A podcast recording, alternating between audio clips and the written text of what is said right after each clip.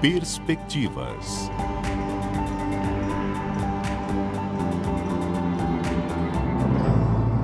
Inicia agora mais um episódio do Perspectiva, hoje na presença da Rosiane do Vale, da primeira vara do Tribunal do Júri. A juíza aqui conosco hoje, vamos debater sobre a mulher dentro deste cenário, falar sobre os desafios, conquistas, empoderamento também. Seja muito bem-vinda e muito obrigada pela participação. Eu que agradeço, Carol, mais uma vez estarmos juntas aqui. Agradeço a oportunidade e estou aqui para contribuir com você, contribuir com a sociedade e também parabenizar todas as mulheres desde já, né, pelo nosso mês de março, que é um mês tão importante para todas nós. Isso porque a gente faz uma série de entrevistas com mulheres aqui do Norte, mulheres que representam a força feminina, né, que é o nome da nossa série. Eu, Carolina França, com a doutora Rosiane do Vale, vamos seguir meia, em meia hora de conversa sobre conquistas, lutas também. Eu já inicio parabenizando por toda a sua trajetória, muito bonita, inclusive. E eu quero primeiro que a senhora é, inicie essa, essa entrevista, essa conversa, esse bate-papo, falando sobre como que iniciou sua trajetória dentro, né, do judiciário, como que foi para a senhora migrar para esse esse setor. A senhora inclusive pontuou comigo em conversas anteriores sobre a questão dos concursos também, né? Como que como que é, como que é trabalhar nessa área? É, primeiro, para ingressar, né? É, eu ingressei. Eu fiz o curso de direito, mas antes de fazer o curso de direito, passei por várias outras profissões. Fui desde operadora de telemarketing até vendedora de porta em porta, vendi internet, é, fui animadora de festa, enfim.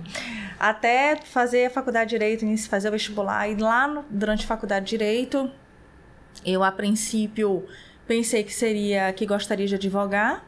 E quando eu fui fazer o estágio na advocacia, que eu realmente fui para o escritório, eu percebi que não, que não era aquilo que eu gostaria, porque era um longo caminho a ser feito e que eu precisaria de muito tempo para poder ter uma carreira de sucesso na advocacia. Por quê? Porque eu não tinha ninguém eu meu pai não era é, ligado à advocacia, nem minha mãe. Então, meu pai é militar, minha mãe comerciante. Então, não tinha, infelizmente, não tinha ninguém. Então, eu falei, o meu caminho tem que ser concurso. E assim eu comecei a estudar para concurso já durante a faculdade. Isso, graças a Deus, foi muito cedo, porque a partir do quarto semestre de faculdade eu já comecei a estudar e tive a, a oportunidade de fazer um concurso lá de nível médio, porque eu estava na faculdade ainda, e passar em primeiro lugar para assistente ministerial, que é assistente no é um cargo de nível médio dentro do Ministério Público do Estado do Ceará, porque minha família é toda do Ceará. E eu nasci em São Luís do Maranhão, mas a família toda é de lá, é de Fortaleza. E aí passei e ali começou uma trajetória que tanto no magistério comecei a dar aulas também em cursinhos preparatórios, fui convidada porque tinha tirado primeiro lugar no concurso e comecei a dar aula. Bem como a, meu, a minha forma de pensar, o meu mindset no, no sentido de estar voltado para o serviço público começou ali. Foi que eu disse: não, eu preciso terminar a faculdade de Direito aprovada em um cargo de nível superior, porque eu não posso esperar terminar a faculdade para começar a estudar. Então, a minha faculdade toda foi voltada realmente para concurso público e eu me orgulho muito disso, porque eu não brinquei durante a faculdade. Eu estudei. Embora saísse, embora tivesse muitos amigos, mas eu nunca deixei essa, essa obrigação, essa responsabilidade de lado. Eu sempre fui atrás dos estudos, inclusive assim, hoje a gente não pensa nisso, né? e eu tirava boas notas na época, nem com a intenção de tirar boa nota, não. Era questão de aprender mesmo. Eu precisava aprender. Eu não queria passar só por passar. Acho que isso foi um ponto fundamental para que eu é, estudasse para concurso, para que eu conseguisse, mesmo estudando, mesmo fazendo uma boa faculdade, eu reprovei demais. Né? Assim, até chegar ao cargo de juíza, eu reprovei 33 vezes. E ontem até fiz uma uma live com um colega também da magistratura que ele falou que tinha reprovado 70 vezes. Então, eu, a gente pensa que o nosso é até conhecer outros, então... Batendo recorde. É, batendo recorde. Então, isso é muito importante para a gente ver que a magistratura, os cargos de juiz, promotor, médico, Enfim, todos os carros que você quer ser jornalista não são feitos por gênios, são feitos por pessoas comuns, porque gênios são exceções, esses gênios são, são iluminados, já estão nos locais em que Deus determinou, né? Mas nós que somos pessoas comuns, normais, é bom a gente ver essas histórias porque a gente entende que depende só de nós, só da, de, da nossa decisão de fazer, de mudar, não, se, não, não, não admitir que as circunstâncias guiem nosso destino. Inclusive, a gente fala sobre essa questão né, da dificuldade também, dos desafios, porque reprovar 33 vezes, 70 vezes não é fácil receber 33 nãos, tente mais uma vez e perseverar e continuar na luta, tentando aquilo que tanto almeja. Hoje a senhora conquistou, né? Continua conquistando, batalhando dentro do setor. E a gente fala sobre essa questão de perseverar dentro disso e da diferença entre o homem e uma mulher dentro desse cenário. Por exemplo, a senhora trouxe o exemplo do seu amigo que reprovou 70 vezes, mas para uma mulher reprovar 70 vezes já entra vários outros problemas também, várias outras questões a se debater, porque uma mulher, como a gente conversava anteriormente, ela tem várias jornadas durante o dia, então isso já implica na questão de, pô, o que, é a minha preferência agora, qual é a minha prioridade, o que eu preciso hoje colocar como prioridade na minha vida, meu filho, a minha casa, meu emprego, tantas questões a se debater para uma mulher, porque infelizmente isso é colocado, isso é imposto sobre a mulher desde a infância, né? De a mulher cuidar de casa e estudar. Enquanto, infelizmente, o menino não tinha essa responsabilidade e levam para a vida essa falta né, de, de incentivo. E como, como que a senhora enxerga isso? Isso existe ainda hoje dentro desse cenário? As mulheres, infelizmente, ainda carregam esse peso de, de colocar o que é a prioridade, de deixar para depois um sonho por conta disso? Postergar, né, Carol? Exatamente. Carol, eu vou te responder uma pergunta, essa pergunta, é, mas eu também eu vou aproveitar o ensejo. Eu recebo muito na minha rede social a seguinte pergunta, que tem tudo a ver com o que você está falando: Como equilibrar tudo? Porque eu sou mãe, eu sou filha, né? Que nós temos nossos pais, assim, se estiverem vivos. É, eu sou esposa, eu tenho que trabalhar, eu tenho que cuidar da minha saúde, em regra, atividade física, e eu ainda tenho que ser bonita, né? Eu tenho que estar bem arrumada, vamos dizer assim. Exato bem posicionada. Aí eu te pergunto, né? É, eu vou te jogar a pergunta: como fazer isso? Eu acredito que na vida nós temos fases. Tem momentos em que a gente tenta equilibrar os pratos, mas nem sempre a gente vai conseguir equilibrar esses pratos. Eu digo para você que na maioria das vezes a gente não vai. Muitas vezes as mulheres que, que chegaram a um, a ter carreiras bem-sucedidas, a chegarem a alto, grandes postos, elas fizeram escolhas. E essas escolhas, nem sempre, em algum momento da vida, ela teve que priorizar os estudos em detrimento de algum outro valor. E nem sempre você está sendo a. Você vai fazer a melhor comida e quando você tem que estudar para fazer uma prova na faculdade. Você vai, você vai pedir um frango assado, você vai comprar um frango assado na rua porque você tem que estudar. Ou então você vai fazer como eu fiz, fazia várias vezes na época que eu estava estudando, um mexido para poder comer o que tem em casa, porque a tua prioridade é estudar. Então, às vezes você não vai limpar a sua casa como você deve, porque você quer uma carreira e você vai ser julgada por isso. Você vai ser julgada. E nesse momento você tem que pensar o seguinte: o que é que eu quero ser? O que é que eu quero ser? Isso daqui pode esperar? Pode. A casa pode esperar, a comida pode esperar, tudo isso a gente se vira. Com filho, não. Eu acho que a, a exigência da maternidade ela tem um peso muito grande em relação à carreira. Aí eu, você pode me perguntar e as outras pessoas né, que entram na minha rede social perguntando como equilibrar a maternidade com tudo isso. Hoje, minha filha, eu tenho uma filha e eu digo para você que em determinados momentos você está muito mais doado e em determinados momentos você não está tanto. Mas para que mantenha-se um equilíbrio, tudo que eu aprendi até hoje lendo sobre maternidade E está no manual da vida, que é que é a Bíblia, que é milenar e que nunca vai sair de moda, é você se doar integralmente ao teu filho. E essa doação não significa dizer que você vai precisar de 24 horas para isso. É aquele famoso tempo de qualidade. Quando você estiver, você está entregue. E depois que você liberar, eu vou ficar três horas com meu filho, eu vou ficar duas horas. Quanto tempo eu tenho? Eu tenho duas horas, então serão duas horas completamente entregue a ele. Eu vou sentar no chão, eu vou brincar, eu vou ouvir, e depois eu vou partir para o meu lado profissional, porque esse filho também vai te cobrar lá no futuro. Mamãe, por que que você não estudou? Mamãe, por que que você não fez? E ele vai admirar você se você conversar com ele e dizer: "Mamãe, é, meu filho, a mamãe precisa estudar". Só que ele vai ter você como referência. Referência. Exemplo. Porque eu falo isso para você, Carol. Porque eu senti muito isso vendo os meus pais. Muito, muito. Eu via isso a minha mãe, ela sempre trabalhou muito, e eu dizia, mãe, chamava minha mãe para ficar comigo, ela dizia assim, filha, agora a mamãe precisa trabalhar. Depois a mamãe vai ficar com você. E o meu pai, que sempre é um cara que sempre voltou muito para o estudo, ele dizia: agora o papai vai estudar. E eu sempre ouvia meu pai, a minha mãe trabalhando muito e o meu pai sempre com o livro aberto.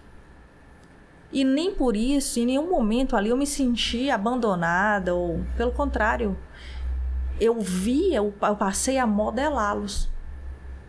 E isso na neurociência a gente chama de neurônio espelho. A gente espelha aquilo que a gente vê. Por isso que, que nós temos uma tendência a repetir padrões. Nós repetimos padrões dos nossos pais. Geralmente, por exemplo, eu fui ser militar. Eu segui um padrão do meu pai. Do teu pai. Eu fui ser professora. Eu segui um padrão do meu pai também, que é professor. De matemática, em né? matemática. Aí, no caso, eu fui para a área jurídica. Uhum. Então, por quê? Porque eu vi ele fazendo isso, eu admirava ele fazendo isso. Eu fui para a área de vendas também, meus primeiros empregos, eu quis vender que nem a minha mãe. Então, você vê que os filhos repetem padrões, e se você for um bom exemplo dentro de casa, tudo começa de você. É, é incrível isso. E é aquele famoso exemplo arrasta, arrasta, né? Literalmente. E quando a gente fala sobre essa questão voltada para mulheres, né? Que é como a gente conversava sobre essa questão das jornadas, né? Que a mulher enfrenta desde a, a adolescência, a infância, enfim. Essa questão do exemplo e do apoio são fundamentais não é isso? Por conta, a, a, gente fala do exemplo, como você bem falou, eu via meu pai estudando, eu via minha mãe trabalhando e eu queria ser como eles, fui em frente, e conquistou tudo que tudo que desejou, tudo que deseja, segue nessa nessa ambição, né, de conquistar sonhos e alcançá-los. E a gente fala sobre a questão dessa rede de apoio, porque até essa questão do exemplo é uma questão de apoio, da, de você, meu pai está estudando, por exemplo, você era criança, ele era um pouco, ele era mais velho, você via seu pai de, por exemplo, de 30 30 e poucos é. anos estudando. Meu pai, nessa idade, continua estudando como, como eu estudo dentro de sala de aula. Isso é um exemplo. É uma forma de apoiar também para que a criança se sinta motivada, incentivada e que a mulher, principalmente, enxergue que com o estudo, como você. Eu, eu vejo muito isso no, no seu discurso, na sua fala, que o estudo é primordial e fundamental para todos é, os segmentos da vida, né? Sim. E pontuar essa questão do apoio desde essa infância é primordial para que a mulher saiba que ela pode alcançar tudo o que ela deseja. Seja na questão da venda, quero ser vendedora. Se esse é seu sonho, lute, conquiste, estude esse mercado. Tudo é válido. Todos os trabalhos são válidos. A gente aqui fala sobre uma igualdade de todos os trabalhos, porque trabalho dignifica o homem. Ah, e isso é lindo de se ver. E como que, como que a senhora enxerga essa questão do apoio, do incentivo? A senhora tem uma filha menina, né, de 7 anos de idade. Como que funciona hoje? Tudo que a senhora viveu passando de geração. Carol, uma das coisas que eu mais é, tento passar para ela, ela que ela tem que fazer boas escolhas, independente de qual seja. Eu sempre, ela, a, a família fala, ah, mas ela vai seguir para carreira jurídica, para a área da saúde e tal. Porque o sonho do meu pai é que eu fosse médica, né? Então, assim, é, inclusive até tentei vestibular para medicina.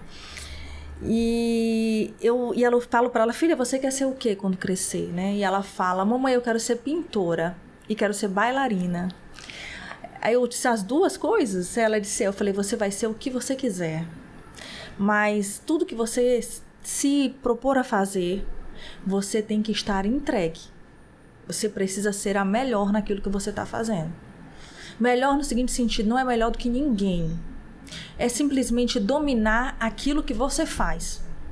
Se isso mexe com seu coração, se é isso que você quer, existe um desejo aí dentro, você sente que é seu, você tem que ir. Porque nada melhor, Carol, inclusive estávamos, estávamos conversando nos bastidores, né? Uhum.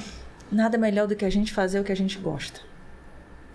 Por mais que diga assim, ah, não romantize o trabalho, né? As pessoas falam muito Falam isso. Não muito. romantize, não romantize. É verdade, nós não podemos romantizar é, sendo bem racional nesse ponto, porque é um trabalho, você precisa dar a importância que ele tem. Mas quando você consegue fazer aquilo sabendo que você está na área que você realmente almejou, que você gosta, as coisas mudam de figura. E aí você não trabalha porque você quer impressionar o chefe, você não trabalha para impressionar ninguém, você trabalha porque você entende que aquilo é teu propósito. E tá muito e hoje está muito em, que- é, muito em questão falar de propósito. O que é o propósito, né? Missão. Que bendita palavra é essa, né? E o propósito nada mais é do que fazer aquilo que você nasceu para fazer. É só isso. Mas assim, como é que eu descubro isso? Está dentro de você. Está dentro de você o que você nasceu para fazer. Então, quando a minha filha fala isso, eu digo que você vai ser a melhor bailarina, a melhor pintora, que você que você imaginar que vai sonhar com isso, que você, que você sonha, você almeja.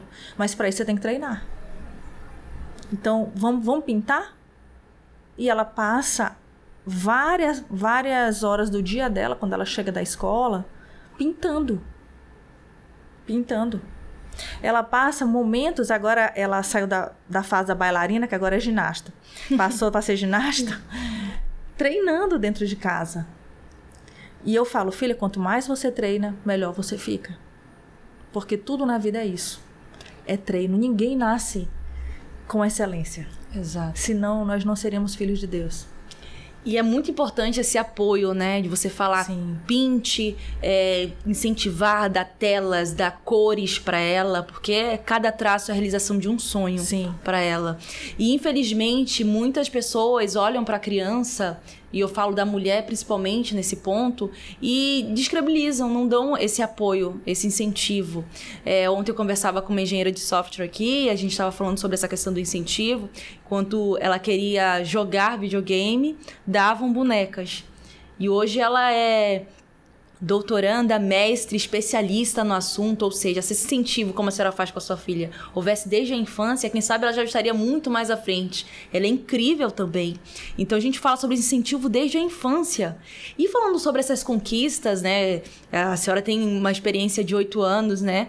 É, Desde 2015, quando foi aprovada, mas antes disso também é, tem várias conquistas, né? Nesse, durante a sua trajetória. Eu queria que a senhora pontuasse um pouco. A senhora comentou sobre atuar também no Exército, como Na foi esse aeronáutica. Na aeronáutica, perdão, como foi esse período, como que era lá dentro, a senhora como mulher, arrastando outras mulheres, impulsionando, e também os desafios, porque não é nada fácil. Não, não é não.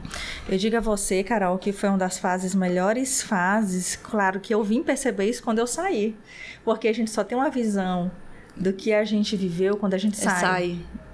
Porque quando a gente está lá dentro, a gente ainda não tem essa percepção, essa maturidade emocional para ver, para sair um pouco daquela situação e verificar que aquilo te fez tão bem.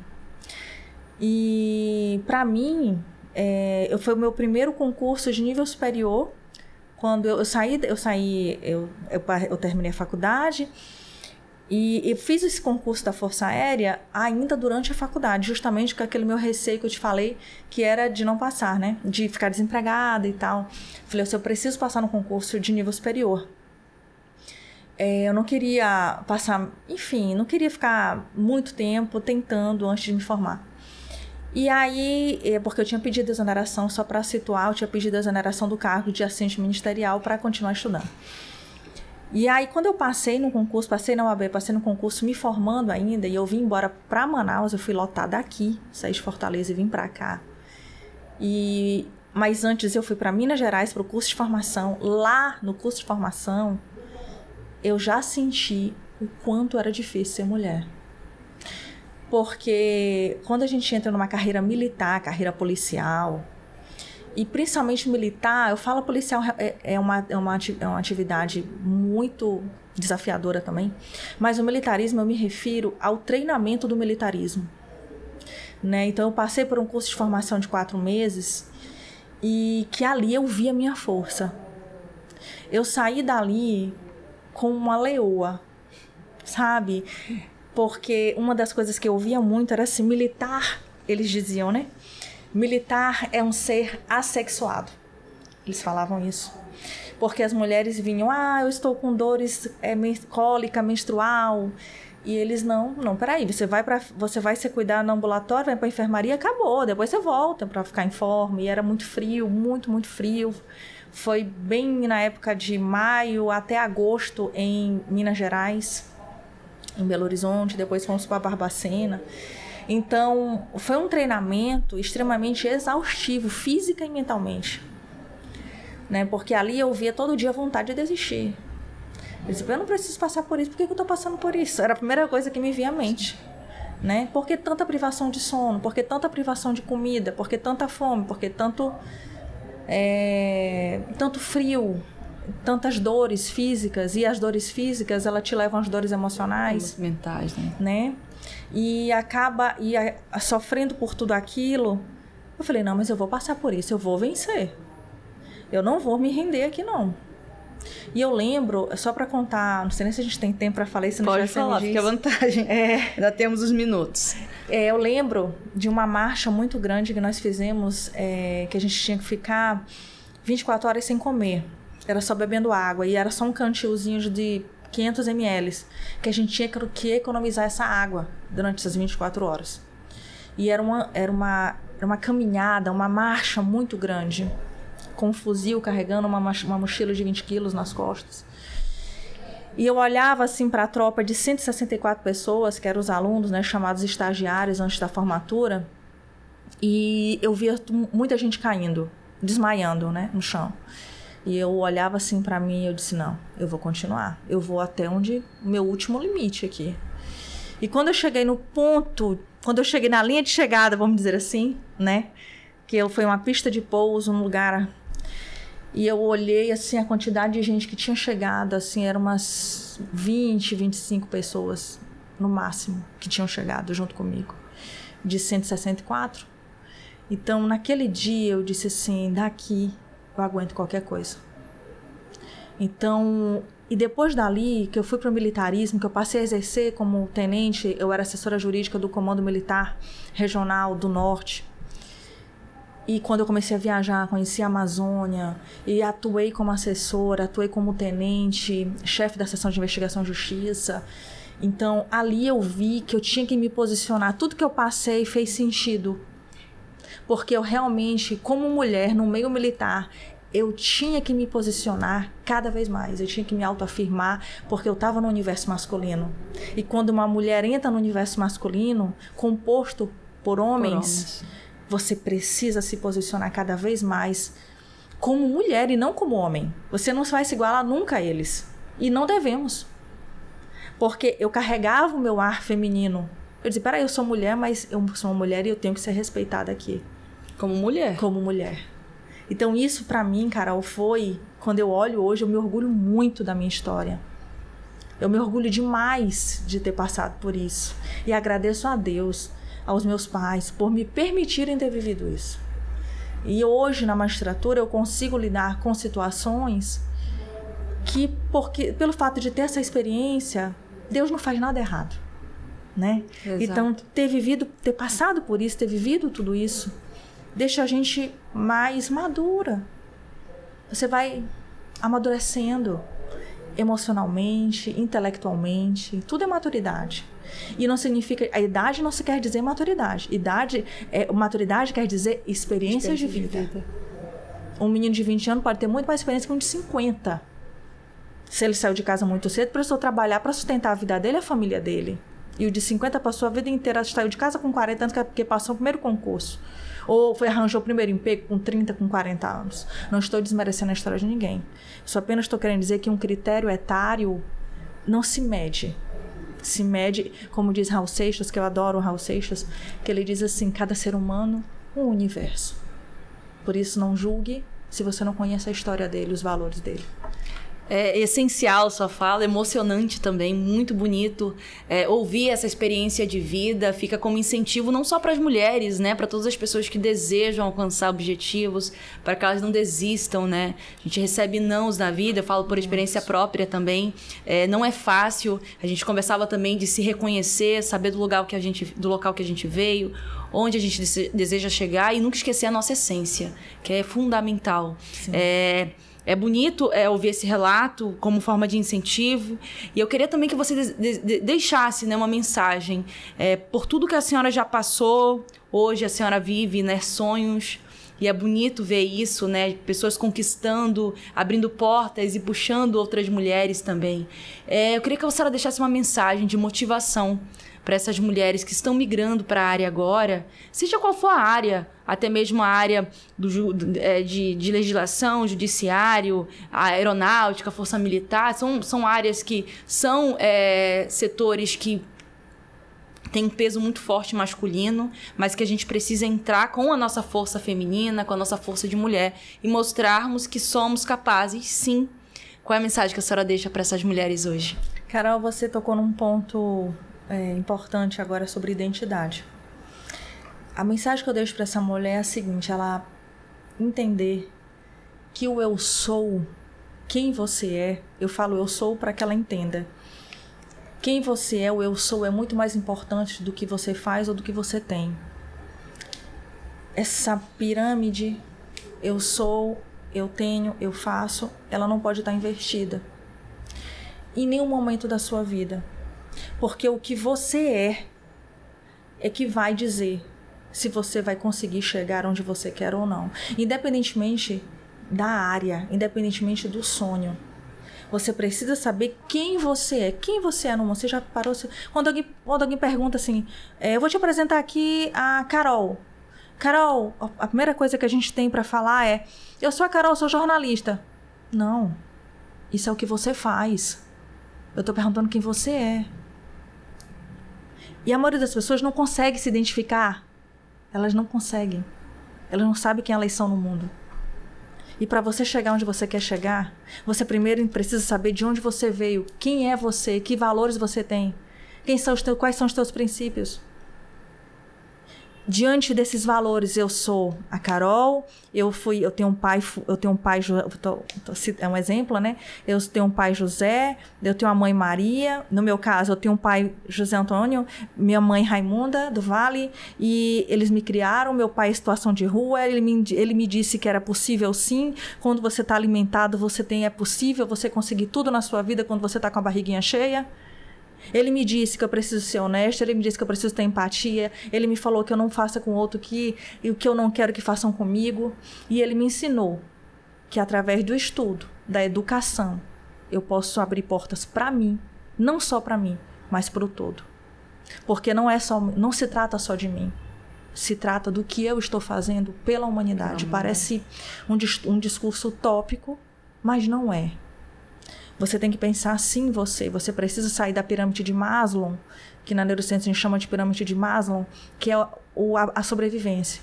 Quando você sair daquela questão da sobrevivência, quando você conseguir se sustentar, a partir daí você precisa contribuir com a tua missão aqui. Então, quando você tem isso muito forte, você diz: peraí, eu quero ser jornalista por quê? Eu quero ser juiz, eu quero ser médico, eu quero ser vendedora, eu quero ser. Por quê? Qual é o teu porquê? Inclusive tem um livro da Simon, Simon Simonek que ele tem um livro chamado Descubra seu porquê. Que isso é o que move.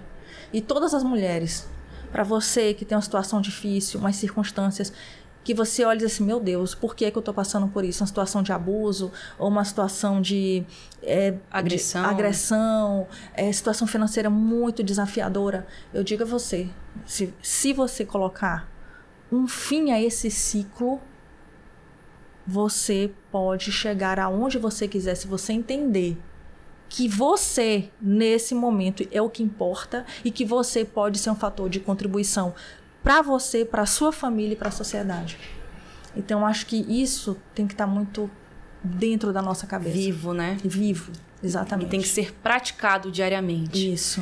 Com essa mensagem, com esse incentivo, a gente chega ao fim é, de mais um episódio do Perspectiva. A gente fala hoje sobre a série Força Feminina. Conversamos com a juíza Rosiane Duvalle, que trouxe a experiência de vida, trouxe o um incentivo, trouxe os desafios também que fazem parte de toda a trajetória de todo mundo, né? Como ser humano, mas que persistir é fundamental, seguir é essencial e aprender também faz parte de todo esse percurso. Precisamos lidar, né, com os nossos medos, precisamos lidar com a nossa realidade, entendermos de onde viemos, de onde somos, onde podemos chegar, como, como podemos chegar. Responder esse porquê também eu acho incrível. É um porquê, eu digo, vou me prolongar só mais um pouquinho, porque eu digo que o porquê, quando, por exemplo, a gente vai produzir uma pauta no jornalismo, a primeira coisa que eu penso é o porquê da pauta. Porque se a gente entende o porquê, a gente consegue dar continuidade. Exatamente. A gente vai falar sobre a chuva. Por quê? Porque a chuva impacta a vida dos moradores, porque alaga, porque causa inundação, porque ocorre o deslizamento de terra, porque causa água parada, causa dengue. E a gente começa a entender o porquê. Isso é um dos porquês da vida. Mas são tantos os porquês que a gente precisa responder e a gente precisa todo dia plantar e colher a, a, semente da sabedoria e do conhecimento. Eu agradeço muito a sua participação hoje, viu, doutora Rosiane? Eu que agradeço, Carol. Sempre me coloco à sua disposição. Muito obrigada. É sempre um prazer estar aqui, ainda mais com uma pauta tão linda como foi a de hoje, vamos dizer assim, tão feminina. Feminina. e ó, o objetivo é seguir com essas pautas e elas se tornarem comuns no nosso dia a dia, porque esse é o nosso fundamento, é tornar essas pautas comuns, não só no Dia da Mulher, claro que é muito importante, mas que essas pautas, esses incentivos, essas orientações sejam feitas de forma diárias e comuns, para que todo mundo consiga entender a importância da mulher a, e valorizar essa mulher em qualquer segmento da sociedade, dentro de casa, no trabalho, na escola, desde a primeira infância. Assim, de fato, agora a gente chega ao fim do podcast, né? Perspectiva do episódio de hoje. Lembrando que vamos trazer mais entrevistas, tá bom? E eu espero você no próximo episódio. Perspectivas.